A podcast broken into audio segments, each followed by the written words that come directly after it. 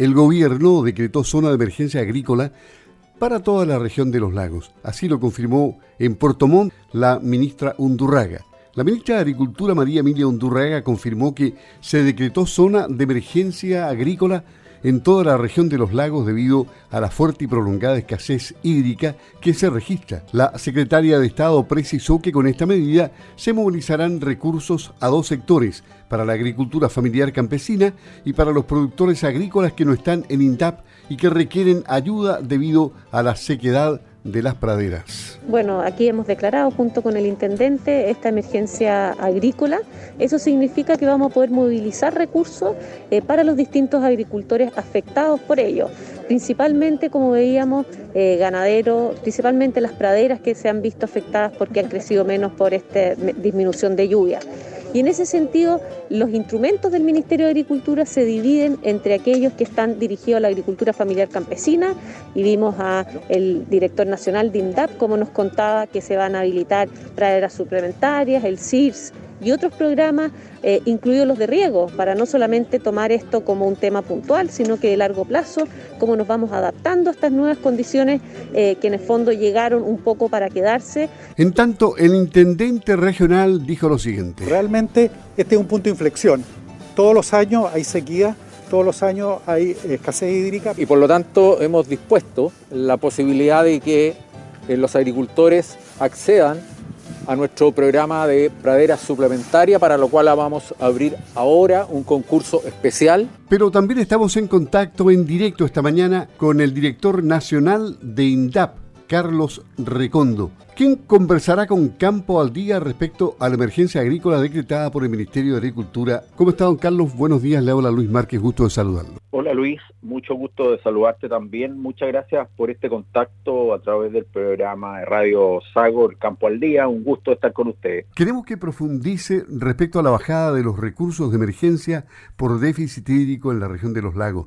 Se suma a zonas de emergencia de todo el país ¿En qué consiste, cómo opera, cuáles son las áreas de mayor incidencia o más gravemente afectadas en la zona? Bueno, Luis, eh, la ministra lo señaló claramente y el intendente de la misma manera. La zona de emergencia agrícola eh, se suma, hay que recordar, a una declaración de escasez hídrica que hiciera el Ministerio de Obras Públicas hace algunas semanas atrás. Eh, esto confirma, todos los estudios así lo señalan, de que efectivamente este ha sido un año con mucho más escasez de agua, eh, fundamentalmente por la escasez de la pluviometría, mucho menos lluvia, y eso ha afectado directamente a la ganadería y especialmente todo lo que significa las praderas, la producción de forraje. Y la consecuencia de eso es que los agricultores han tenido que consumir eh, el forraje que tenían conservado para enfrentar el invierno, como sabemos, así es la ganadería en esta zona. Eh, sin embargo, han tenido que echar mano a lo que tenían para conservar y por lo tanto van a enfrentar una situación de invierno difícil para la producción de leche y para la producción de carne.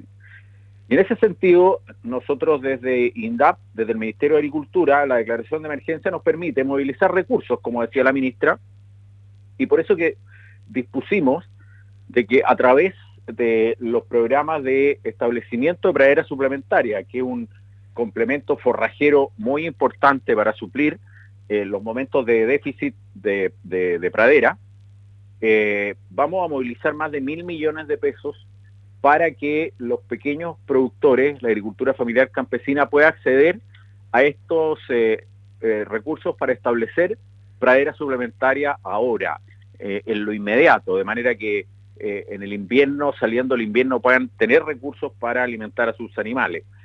Eh, pero, pero no solo eso, Luis, porque... Perdón, pero ¿cuál es el sistema de postulación que, que, va a ser tan rápido?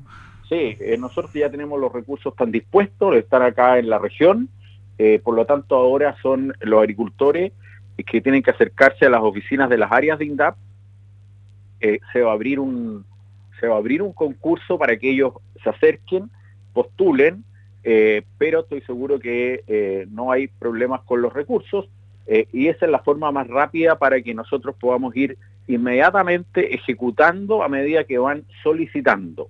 Eh, obviamente que tiene que haber eh, una, justificación, ¿no es cierto? Pero eso va a ser tan rápido como el agricultor estime, estime necesario.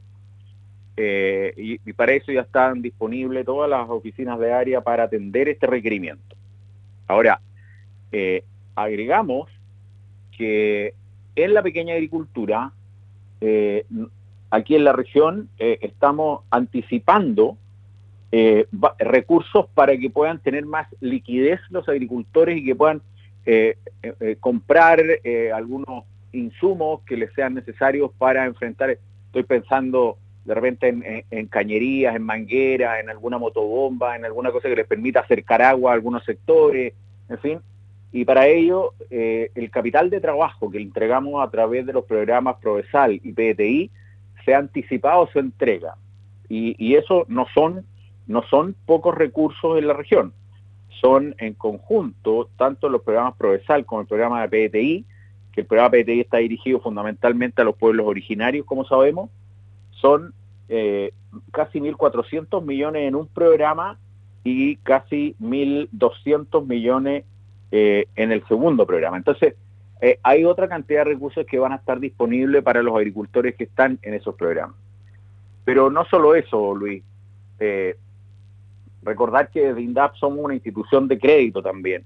Y por lo tanto estamos dando todas las facilidades a los agricultores para que si esta sequía, esta situación les ha significado dificultades de financiamiento puedan también acceder eh, a nuestros créditos, a nuestros recursos de financiamiento con una tasa de interés que hoy día es del 0%.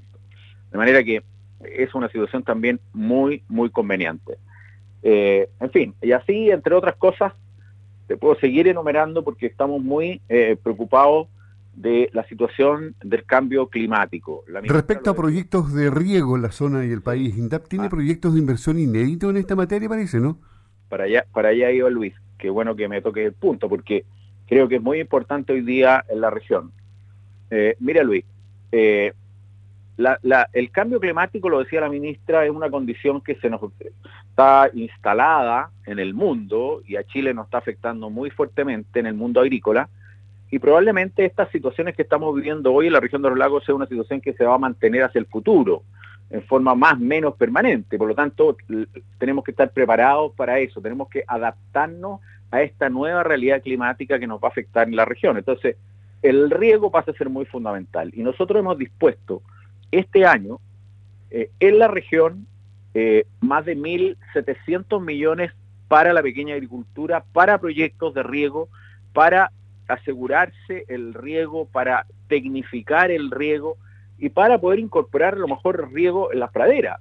Eh, ayer tuvimos la oportunidad con la ministra de visitar a un productor de, leche de INDAP ahí en la zona de Fresia y la verdad que él está ya con riego en pradera hace dos años atrás y la verdad que ha sido la envidia de todo el sector porque es el único que ha tenido pradera verde que ha podido sostener una carga animal muy importante durante todo este periodo.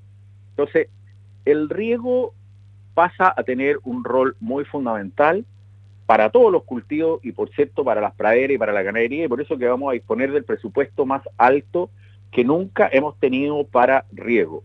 1.726 millones en la región para proyectos intraprediales y para proyectos asociativos.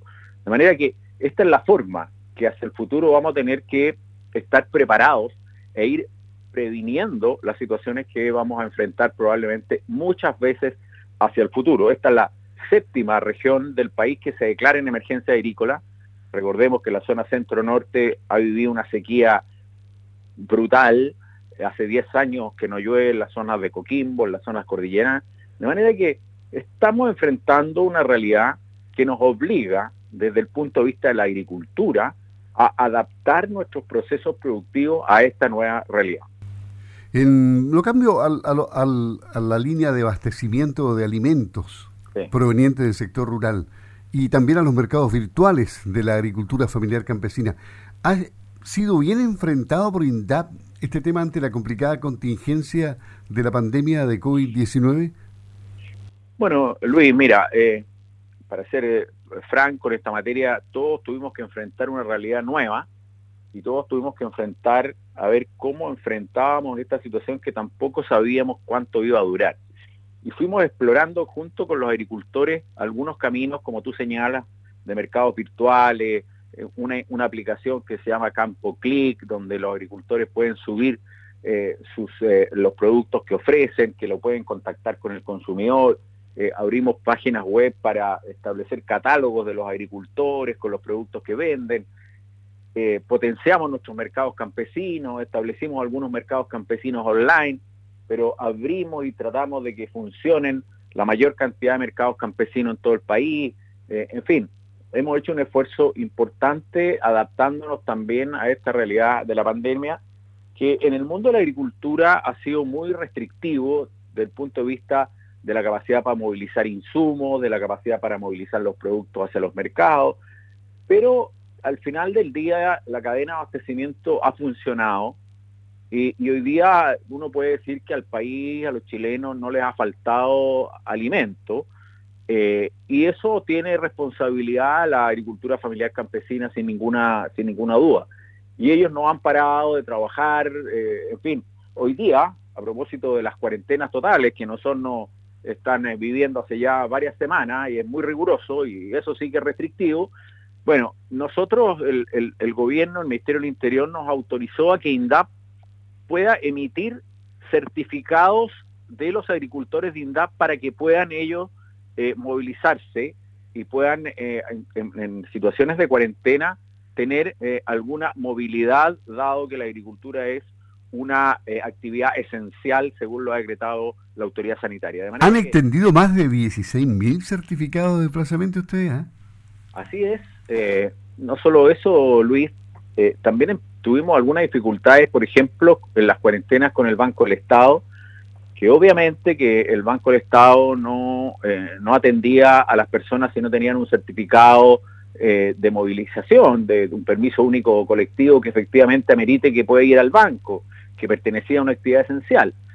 Y bueno, finalmente llegamos a un acuerdo con el Banco del Estado y el Banco del Estado también eh, valora los certificados que entregamos nosotros a los agricultores para que puedan acceder a sus trámites bancarios. Eso resolvió bastante también algunas dificultades que estaban teniendo los agricultores. Así que estamos muy coordinados, yo te diría, Luis, eh, y los agricultores siguen haciendo un gran esfuerzo para seguir produciendo en situaciones que muy lamentablemente eh, no sabemos cuánto va a durar, no sabemos hasta cuándo vamos a tener todas estas restricciones y, y la verdad que la responsabilidad es que nos cuidemos, que todos se cuiden, tenemos que cuidarnos entre todos porque ha sido muy difícil para todos esta situación. Carlos Recondo, director nacional de INDAP en campo al día. Esperemos que la bajada de recursos sea tan rápida como se anuncia para que los agricultores puedan paliar rápidamente esta situación de emergencia que están viviendo. Un gusto haber conversado con usted, don Carlos, que esté muy bien. No, al revés, Luis, muchas gracias a ti por el contacto y no tengas duda que los recursos van a bajar muy rápido. Así que un gran abrazo para todos.